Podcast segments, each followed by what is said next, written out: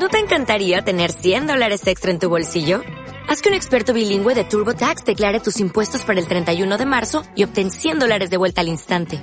Porque no importa cuáles hayan sido tus logros del año pasado, TurboTax hace que cuenten.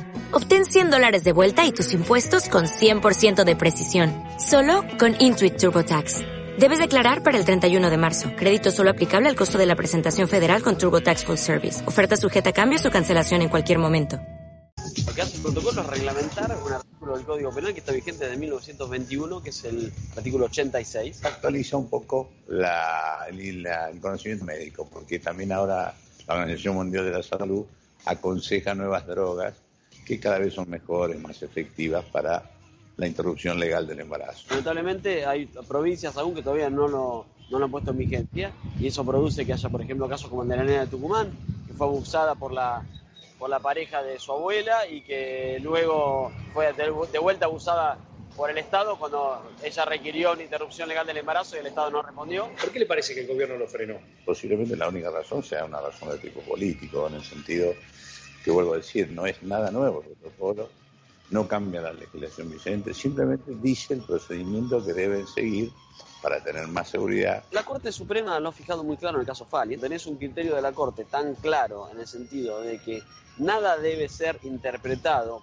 para restringir el derecho de una mujer o de una joven que requiera eh, la eh, interrupción legal del embarazo para un caso de, por ejemplo, de una violación. En ese sentido, el protocolo lo que hace es respetar ese fallo Esto no hace un juicio de valor ni sobre la resolución en sí misma y su fondo, ni hace un juicio de valor sobre la persona de Adolfo Rubinstein. Lo que sí sucede es que los ministros sabemos que tenemos un margen de autonomía muy lo que hace el protocolo es reglamentar un artículo del Código Penal que está vigente desde 1921, que es el artículo 86. Actualiza un poco la, el conocimiento médico, porque también ahora la Organización Mundial de la Salud aconseja nuevas drogas que cada vez son mejores, más efectivas para la interrupción legal del embarazo. Lamentablemente hay provincias aún que todavía no lo, no lo han puesto en vigencia y eso produce que haya, por ejemplo, casos como el de la nena de Tucumán, que fue abusada por la, por la pareja de su abuela y que luego fue de, vuelta abusada por el Estado cuando ella requirió una interrupción legal del embarazo y el Estado no respondió. ¿Por qué le parece que el gobierno lo frenó? Posiblemente la única razón sea una razón de tipo político, en el sentido que vuelvo a decir, no es nada nuevo el protocolo, no cambia la legislación vigente, simplemente dice el procedimiento que deben seguir para tener más seguridad. La Corte Suprema lo ha fijado muy claro en el caso Fali. Tenés un criterio de la Corte tan claro en el sentido de que nada debe ser interpretado para restringir el derecho de una mujer o de una joven que requiera eh, la eh, interrupción legal del embarazo para un caso de, por ejemplo, de una violación. En ese sentido, el protocolo que hace es respetar ese fallo Esto no hace un juicio de valor ni sobre la resolución en sí misma y su fondo, ni hace un juicio de valor sobre la persona de Adolfo Rubinstein. Lo que sí sucede es que los ministros sabemos que tenemos un margen de autonomía muy amplio con el presidente Macri, pero que hay temas que debemos consultar con el presidente. Los secretarios también gozan de un amplio margen de autonomía, pero saben que hay determinadas cuestiones que deben ser consultadas con su ministro. Y así para abajo. Aquí se trató de una decisión sobre un tema sensible que no fue consultada. Ahora, eh, eh, no se le pidió la renuncia al este, secretario Adolfo. El aborto existe y es algo que no podemos hablar. Más allá de todos los dilemas éticos, científicos, morales, económicos, espirituales, más allá de esto, el aborto existe y es un problema que tenemos que abordar y que ustedes tienen que decidir porque son ustedes quienes van a tomar las decisiones sobre y, que me van a decir a mí como organismo de aplicación qué es lo que tengo que hacer, qué es lo que tengo que garantizar y qué es lo que tengo que reforzar. Es un problema de salud pública porque el aborto produce muertes, produce morbilidad evitable en población joven y sana.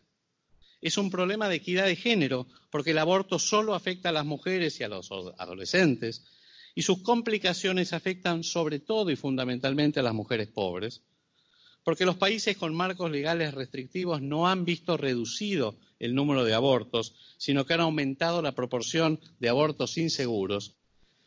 Y finalmente, porque la evidencia es muy robusta, es muy sólida respecto a que la despenalización del aborto reduce la mortalidad materna, las complicaciones graves y el número de abortos totales.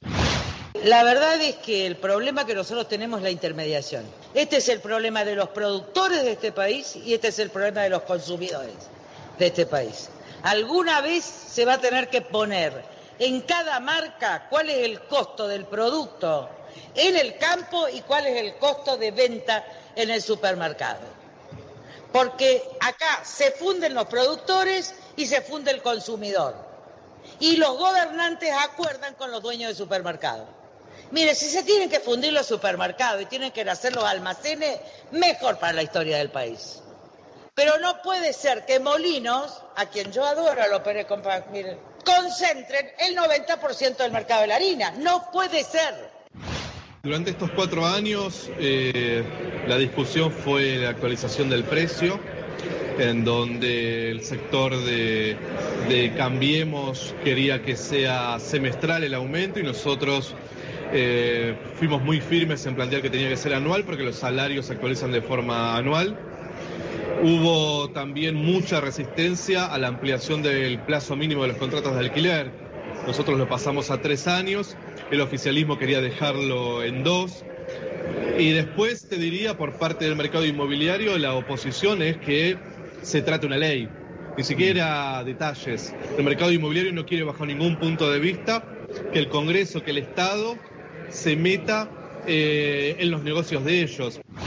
Algunos puntos de qué cambiaría con la ley de alquileres. La duración mínima del contrato se extendería, por ejemplo, de dos a tres años. El precio se actualizará anualmente por una fórmula mixta entre el índice salarial y el IPC, es decir, el índice que mide la inflación. El depósito será de solo un mes de alquiler el inquilino podrá elegir como garantía dos opciones dentro de un menú. Decimos que podrá elegir porque el propietario va a estar obligado a aceptar lo que elija el inquilino. Tiene que elegir dos opciones dentro de un menú que abarca el inmueble como garantía, poner un inmueble, certificación de ingresos o recibo de sueldo, avales bancarios o seguro de caución. Otra de las propuestas de este proyecto de ley de alquileres es que las expensas ordinarias deben ser afrontadas por el locatario. En realidad, algo que se sabe que es una reafirmación. Las extraordinarias eh, tienen que ser abordadas por el propietario, las ordinarias por el locatario. El comienzo de esta lengua es mía, por eso lo tenemos ya aquí al doctor José Venega. Venega, bienvenido. ¿Cómo le va, don Quique Matavoz? ¿Cómo está usted? ¿Qué me cuenta? Estaba escuchando. Estaba escuchando, sí, esta, esta, este festival de, declaraciones sobre el tema del protocolo, el apuro de la, de la ley de alquileres, está la ley de góndolas que le encanta a la señora Carrió. En un punto pareciera que la Argentina todavía estuviera en campaña electoral, que estuviera, estuvieran discutiendo dos partidos eh, cuestiones que tienen que ver con eh, la forma de atraer a los votantes o, algo así, ¿no? Porque la verdad que eh, el grado que existe en este momento de disputa sobre determinados temas se acerca mucho a eso, medidas que tienen que ver con cuestiones electorales, como esto de la demagogia de las góndolas y la ley de alquileres, ¿no? Pero empezó con la cuestión del aborto. A ver, la Argentina está en un problema muy serio, es un Titanic hace mucho tiempo, ¿no? Tiene un enorme gasto público, ese gasto público lo ha estado amasando de distintas maneras, lo ha amasado con impuestos, lo ha amasado con retenciones, lo ha amasado con esta eh, ingeniería loca, delirante y hasta criminal de las LEVAX y las LELIX, que todavía está pendiente, ha tenido que pedirle plata al Fondo Monetario Internacional por una cifra récord, ¿no? que estaba más allá de los límites del Fondo Monetario Internacional. Y hay un empeño por no discutir el tema y hablar de cualquier otra cosa que a mí me sorprende. Pasa con alguien de la farándula que hace una declaración y se transforma en un titular de un diario, ¿no? Eh, un actor dijo que no le gusta el traje de Alberto Fernández, entonces lo ponen en los diarios en la primera plana y se arma un debate sobre eso.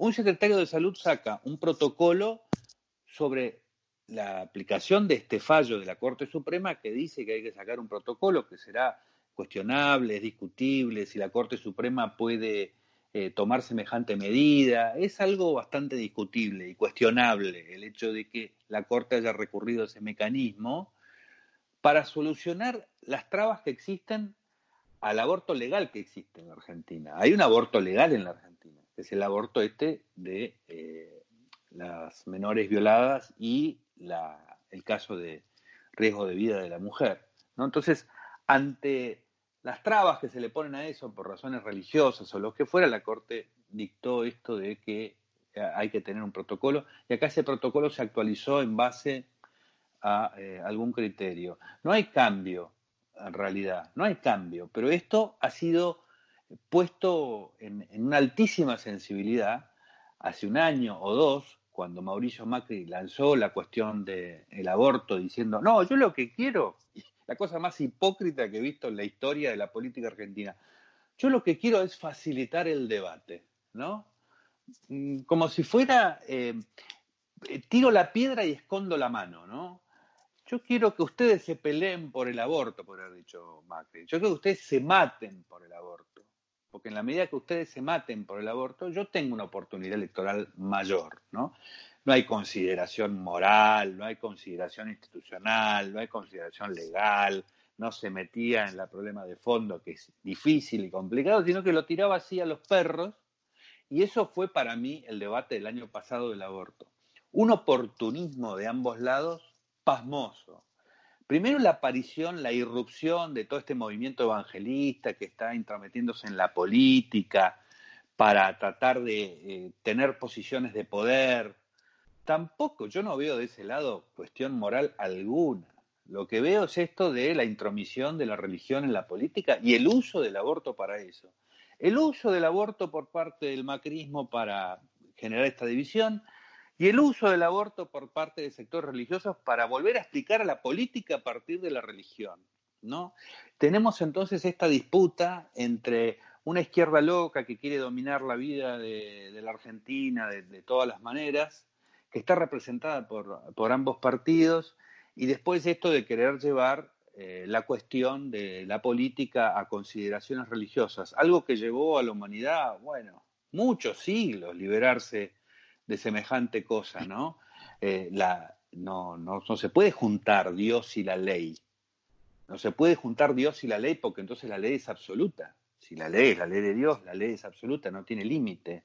Entonces los intermediarios que tenemos con Dios, que son muchos, con un pedi un poco complicado, pero ellos son los intermediarios, pasan a ser eh, indiscutibles. Esta es mi opinión sobre cómo se estuvo discutiendo el aborto. El aborto se estuvo discutiendo el año pasado como una cuestión de poder, de dos sectores. Pero la cuestión moral, todo eso, que es súper complicado, eh, me parece que está en un segundo plano de esta discusión. Es muy complicado. Y está, esta, este fallo eh, de la Corte que hace que se tenga que llevar y actualizar un protocolo y gustará más o menos el protocolo. Alguien se sentirá que está afectado en sus derechos, libertad de conciencia, lo que fuera, puede pedir la anulación del, protocolo, puede no aplicarlo y después ir de la justicia. Si realmente es algo que viola la ley, o es algo que viola la Constitución, están los mecanismos. O, no sé, se puede discutir a otro nivel, pero hay como un apuro, como ya el gobierno se va, de dar una señal porque hay que quedar embarcado en una de estas dos posiciones, ¿no? Hay que estar embarcado porque hay unas futuras elecciones y lo que interesa es eso. Yo realmente no me tomo con seriedad eh, la forma de discusión porque toda la vida se ha discutido el aborto, de que yo tengo memoria, se discutía en la Facultad de Derecho, era algo muy difícil, de, siempre es algo muy difícil de resolver. Las dos partes creen que tienen la, solución absoluta eh, a la cuestión y muchas veces no están teniendo en cuenta que algunas de las cosas que dicen eh, tienen que ver con una posición previa tomada y no con algo que esté en la naturaleza de la cuestión. Pero en la Argentina hay un aborto no punible y, eh, y, acá está esta reglamentación. Difícil saber o meterse así nomás en ver si esta reglamentación está bien o mal. Lo que critico es la extrema politización y frivolización de algo que todos dicen que es una cuestión moral y yo los veo con un oportunismo que me da asco. Punto final a esta cuestión. Eh, después tenemos el asunto de el buenismo de la legislación y los legisladores argentinos. Y acá es donde yo digo, hay un partido único en Argentina.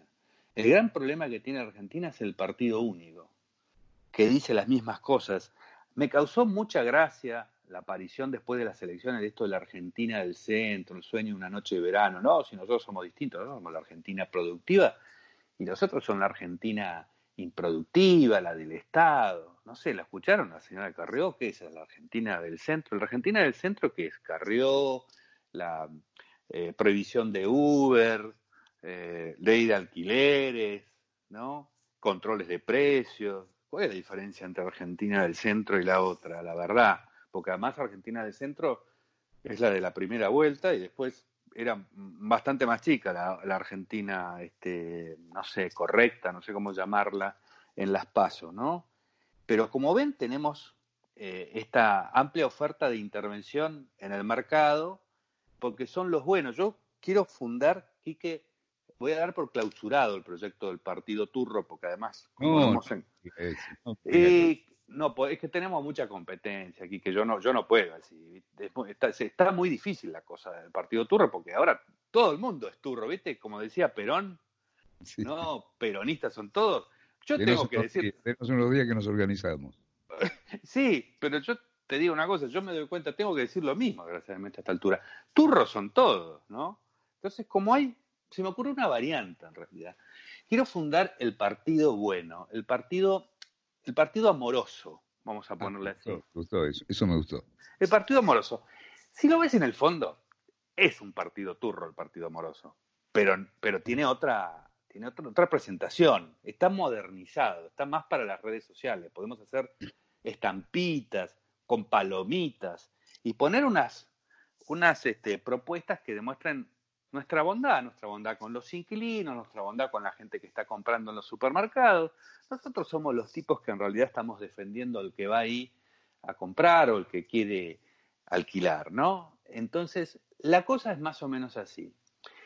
Vos sos un inquilino y estás buscando un locador. ¿Qué quiere decir que estás buscando un locador? Estás buscando un señor que tiene unos ahorros, compró un departamento para eh, ofrecértelo para que lo puedas alquilar. Él saca plata con eso y vos tenés una vivienda sin necesidad de comprarla por una cuota, ¿no? Pagás una cuota mensual, no tenés que tener el capital para comprar una vivienda, sino que pagás una cuota. Entonces vos decís, esto es genial. ¿No es genial el comercio?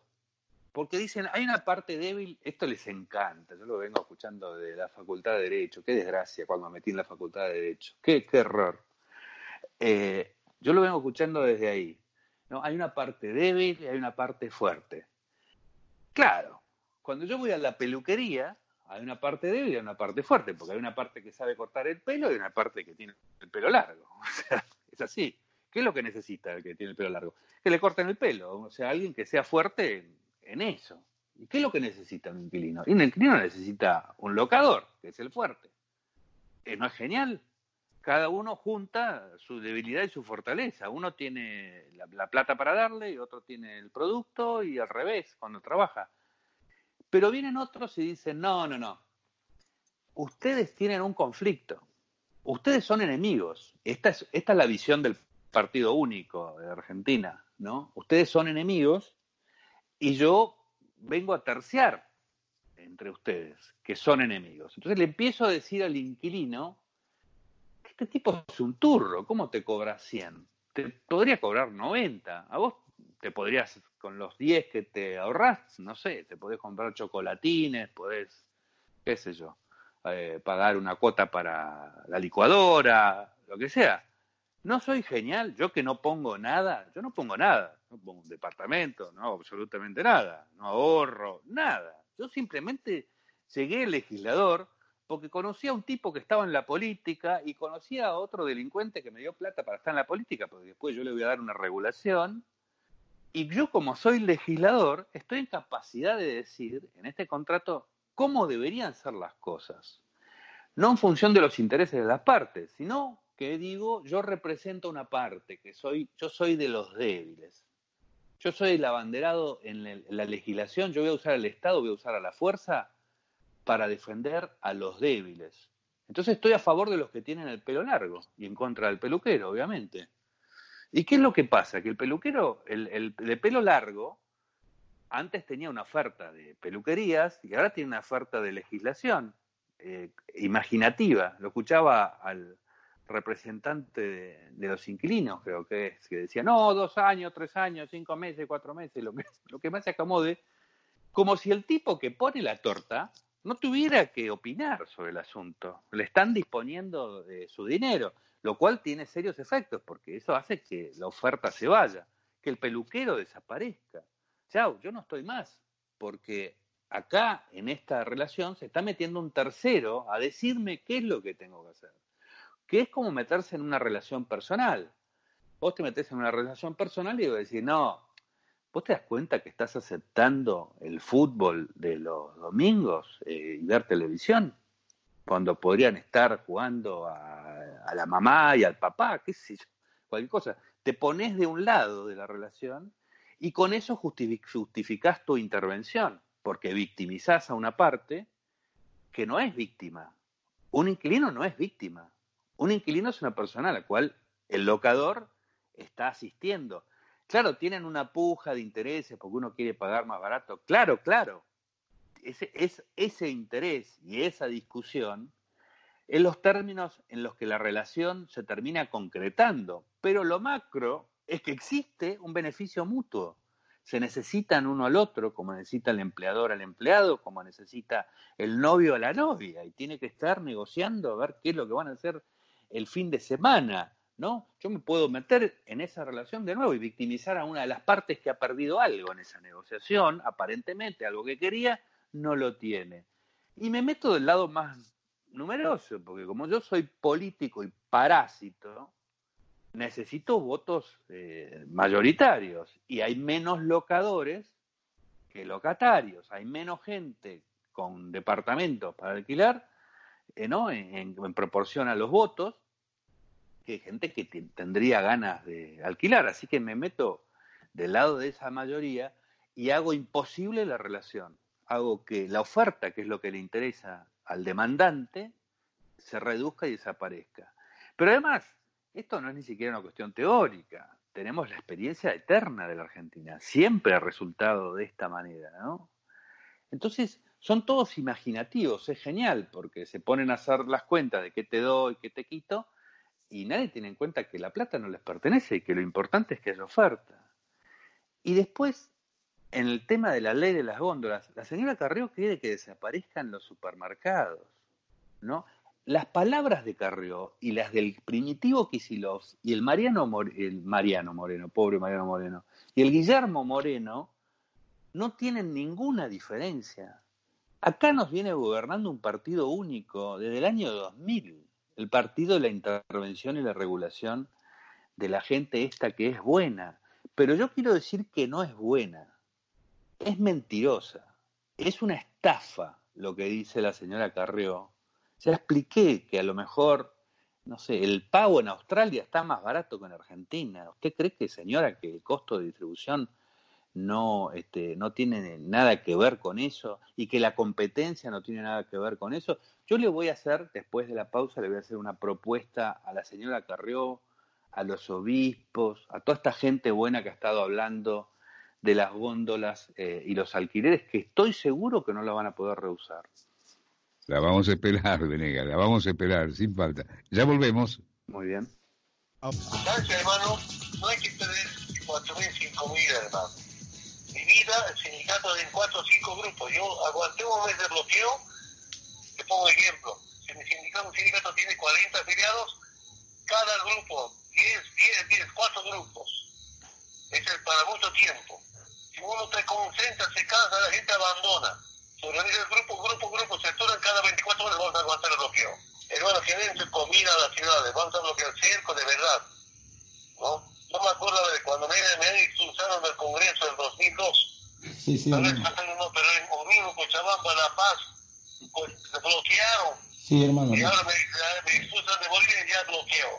Hasta ganar, hermano, ¿ya? Dejar sentado una vez más que este es un gobierno de transición que primeramente va a convocar a elecciones generales y será la Asamblea Legislativa la que tenga el trabajo de llevar adelante la elección de los vocales del tribunal. El problema es que la visión desde acá es totalmente binaria. O sea, si Camacho es eh, una figura eh, inaceptable, eh, malvada, no por eso Evo es una figura perfecta.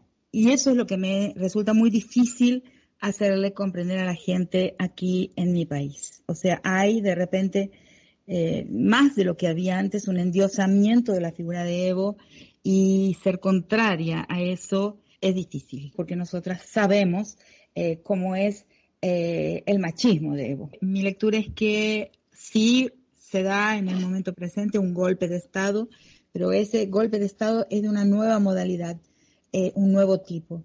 Él se da después de un vacío de poder, después de una falta de credibilidad y gobernabilidad originada en la pérdida ¿no? de, apoyo eh, de la figura de Evo por sectores muy amplios de la, de la población y fue un golpe oportunista que entonces sucede a posteriori de, ese vacío de poder que se origina por los muchos errores eh, y excesos del de gobernante. No habrá impunidad ni con los que hicieron actos de inusitada violencia, ni con aquellos que cometieron atropellos o abusos. Haremos el mejor de los esfuerzos para asistir a todas las víctimas. Significa un compromiso amplio y sólido, que estoy seguro tiene el apoyo mayoritario de la ciudadanía, la que tendrá una activa y efectiva participación. Primero, en un plebiscito de entrada. Segundo, eligiendo a sus representantes en el órgano constituyente. Y tercero, con un plebiscito final. Y seguimos compartiendo esta lengua mía con el doctor José Venegas. Buenas noticias, tenemos muchos, ya tenemos muchos adherentes para el nuevo partido, ¿eh? Adelante, Venegas. Sí, bueno, qué bien, qué bien, qué bien. Y que te pido, por favor, que vayas formando la caja ya, ¿no? Sí, Porque siempre es necesario. Siempre el, el, cosas son. el nombre oficial me falta completo. ¿eh? El Partido Amoroso. Ay, me gustó, amoroso. me gustó, me gustó. El Partido Amoroso. Bueno, dentro del Partido Amoroso, la primera propuesta es para gente como Carrió o, los obispos que se reúnen y dicen que están muy preocupados por la pobreza o la gente que eh, fue a esta reunión para resolver la cuestión del hambre, que lo venimos arrastrando hace mucho tiempo, ¿no? El uso de esta cuestión para, para objetivos políticos. Es la formación de supermercados buenos, por ejemplo. A Carrió le, le, le puedo hacer esta propuesta. Ella dice que es amiga de los Pérez Compán. Me encanta como siempre hace estas aclaraciones de tipo social, ¿no? Que sus amigos se van a hacer esquiar, se van a esquiar, que ella es este, amiga de los Pérez Compán y demás, pero que tiene esta crítica y hace este razonamiento tan ridículo de, cuánto cuesta un producto en el campo y cuánto cuesta en la esquina de tu casa, ¿no? Porque realmente, si existiera un problema ahí, alguien pondría un almacén al lado, ¿no? Y eh, sacaría la diferencia, o sea, sería una gran oportunidad para, si realmente hubiera un gran negocio. Pero hay costos implícitos en todo el movimiento. Y sí es posible que los costos sean mucho mayor por el transporte y la distribución y la colocación local a mi disposición que el del producto en sí mismo. Es muy posible que sea así. Y la prueba de que es así es que, repito, no hay otro supermercado al lado que saque provecho, ¿no? Pero háganlo. Yo digo, hay que poner un supermercado así católico en el caso de Carrió, ¿no? Un supermercado de gente que reza y dice, le pregunta a la gente, ¿cuánto puede pagar usted por el tomate? Y yo puedo pagar tanto. Bueno, muy bien. Este, ¿Y cuánto le parece que el supermercado tendría que ganar? Que sería justo que ganara, el margen de ganancia. Y yo creo que tendría que ser, no sé, 10%, y se hace una asamblea y se vota. Y son todos buenos, porque hay que llevar a la práctica de una, de una vez la moral económica que prevalece en estos partidos, en, esta, en este partido único en realidad que existe en Argentina. Lleven adelante la moral económica que pregonan con su propio bolsillo y muéstrennos, le digo al Papa, le digo a los obispos, le digo a Carrió, le digo a todo el mundo, ¿cómo es posible hacer eso?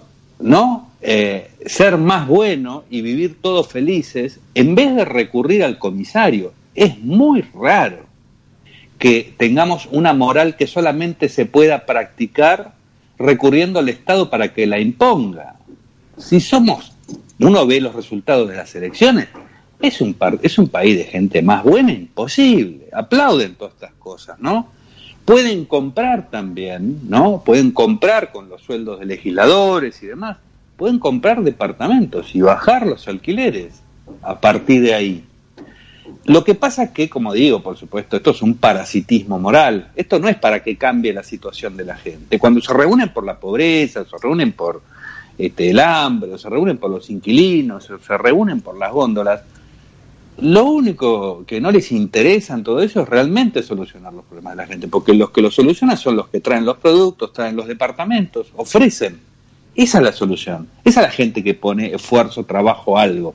Los demás ponen su moral bueno, pongan su moral en acción, ¿no? Empiecen a llamar a una cantidad de empresarios que hay, ¿no? Gente que tiene dinero y que tiene ahorros para llevar adelante el tipo de supermercado que Carrió quisiera ver. Que no diga lo que tienen que hacer los demás, que lo haga ella, que se ponga al frente, si no es que no tiene mucho dinero, se compra una casa, ¿no? En Carvales, podría perfectamente seguir alquilando y, y alquilarla esa también, ¿no? No sé, qué sé yo, tiene, tiene formas de recurrir con lo que va a ahorrar de acá a marzo, por ejemplo, que renuncia en marzo, eh, tiene formas de conseguir recursos y predicar entre la gente que la sigue, que pongan todos dinero y hagan esta oferta. Pero la verdad es que es todo una farsa, ¿no? Como es una farsa lo que estamos viendo, eh, este lío que hay eh, en Bolivia, en Chile, en Colombia, la forma en que se están dirimiendo ciertas cuestiones. Ahí lo escuchábamos a Evo, Morales, que también es, representa eh, esta moral de, la bondad, ¿no? Hecha a los palazos. Entonces, él es tan bueno que se justifica que mande a sus matones a impedir que lleguen los alimentos y que la gente se muera de hambre. Así puede llegar la bondad que les va a dar de comer, ¿no? Esto es, para mí es una perfecta síntesis de cómo funciona el método de poder del pobrismo, ¿no? Es así, es usar a la gente, buscar en la gente la desgracia y esgrimirla como bandera para llegar al poder. Y si es necesario, si no te dejan llegar al poder, bueno, le causo más desgracias a la gente para que sea posible este, mi proyecto. Yo lo que veo es que toda la izquierda este, latinoamericana, muy particularmente el presidente electo Alberto Fernández, han estado discutiendo alrededor de una palabra en Bolivia, ¿no? Acá el asunto es ganar la palabra golpe de Estado. La cuestión es ganar la palabra. Si yo gano esa palabra, esto está totalmente delegitimado lo que pasó y Evo Morales tiene que ser gobernante absoluto de Bolivia en nombre de la democracia. Resulta que el señor viene de hace 14 años reformando constituciones, agregándole reelección a la reelección y últimamente también eh, haciendo fraude, dominando los organismos de control y el, el, poder judicial, o sea, los otros poderes del Estado, para que le hagan caso a cualquier tipo de capricho y la última vez no le alcanzó, por eso hizo un fraude. Un fraude que está certificado por la OEA, está certificado por la propia auditoría del sistema de control este, que lleva adelante. Y un día salió corriendo, presentó una renuncia y se fue. Y ahora está desde afuera, desde México, comandando eh, comités de rebelión y de agresión a la gente y bloqueos, lo cual eh, viola de parte de México eh, las limitaciones del asilo, pues yo no le puedo dar asilo a un señor para que esté organizando agitaciones en otro país. Eso es un acto de guerra y es una violación de las condiciones del asilo. Todo para, para la izquierda esta, todo esto no existe. Lo único importante es la palabra golpe, porque Lo que es absoluto es el derecho a gobernar.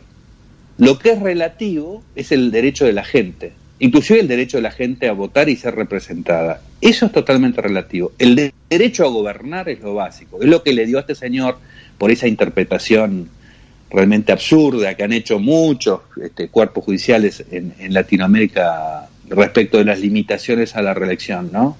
No, acá hay un derecho a ser elegido. No existe el derecho a ser elegido en, esos términos, ¿no? Existe sí la prohibición de la de que alguien sea excluido de la oferta electoral por intereses eh, del gobierno, pero existe, así como existe el criterio de la no reelección, existe el criterio de la mayoría de edad o existe el criterio de que en Bolivia para ser presidente hay que ser boliviano, en primer lugar, ¿no? Esos son requisitos. ¿Puedo ir yo con mi derecho a ser elegido, escrimirlo? ¿No? De alguna manera, soy menor de edad, ¿no? Eh, no, por supuesto que no lo puedo hacer porque son criterios para proteger los derechos de la gente. La no reelección no es un criterio de exclusión, es un criterio de proteger los derechos de la gente contra un poder absoluto, contra el, un gobierno que desde el gobierno esté eh, manejando los mecanismos para asegurarse no salir nunca del poder. Es decir, es en protección de los derechos de la gente. Decir que eso viola el derecho a ser elegido es una aberración. Y si lo violara está bien violado, porque estamos la, el máximo valor incluso del hecho de poder ser elegido es proteger la voluntad de la gente en el momento de votar. Pero la izquierda quiere discutir nada más que esa palabra, porque se ha apropiado como si golpe de Estado fuera la cosa más grave que le pudiera pasar a, a, un país, ¿no? Y no fuera, por ejemplo, grave que alguien desde el gobierno esté conculcando los derechos y esté imposibilitando a la larga que las elecciones sean libres y que la gente decida. Eso también es un atentado contra la democracia. No hay un atentado contra la democracia. Y el otro extremo es el caso de Chile, donde también hay revueltas y ya los, los valores cambian. Ahí, está muy bien. Así como están bien las revueltas de Evo Morales una vez que sale este, del poder y quiere imponerse, eh, también parece que están bien las revueltas en Chile con un gobierno que nunca ha hecho ese abuso, con un sistema, porque no es solamente un gobierno, ninguno de los gobiernos desde que está este, la democracia con esta constitución, ha recurrido a las trampas, a las exclusiones, a las modificaciones de la Constitución, a las modificaciones de las interpretaciones de la Constitución para eternizarse en el poder. Cualquiera puede llegar con propuestas de cualquier tipo al sistema político chileno, competir, ganar, perder, unas veces ganan unos, otras veces ganan otros. Así ha estado funcionando. O sea que no tiene ninguna legitimidad la protesta este, violenta en la calle o ningún tipo de protesta. Se puede protestar, por supuesto, estar en desacuerdo. Lo que no se puede es que el gobierno gobierne en base a la propuesta, a la protesta y no al mandato que tiene, ¿no? Menos para reformar la Constitución. Es decir, es iniciar un proceso revolucionario, es un cambio de régimen completo, el que hace el señor Piñera que es parte del partido único de la Argentina, ¿no? Porque están los agresores y los colaboradores, con los agresores. ¿Qué serían los que quieren llevarse puesto el sistema chileno eh, sin la colaboración de Piñera? Nada, ¿no?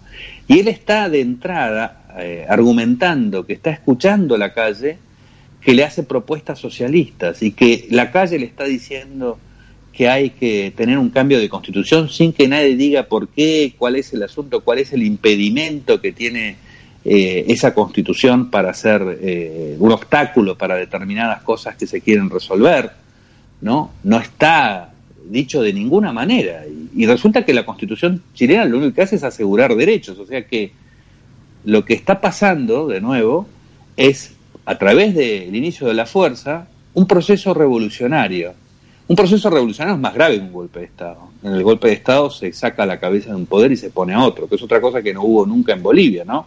Nunca hubo un candidato a ocupar el cargo de presidente por parte de las revueltas. Eso no existió, por eso que tampoco ni siquiera es un golpe de Estado. Pero el proceso revolucionario es más grave, porque es la alteración total del sistema jurídico, ¿no?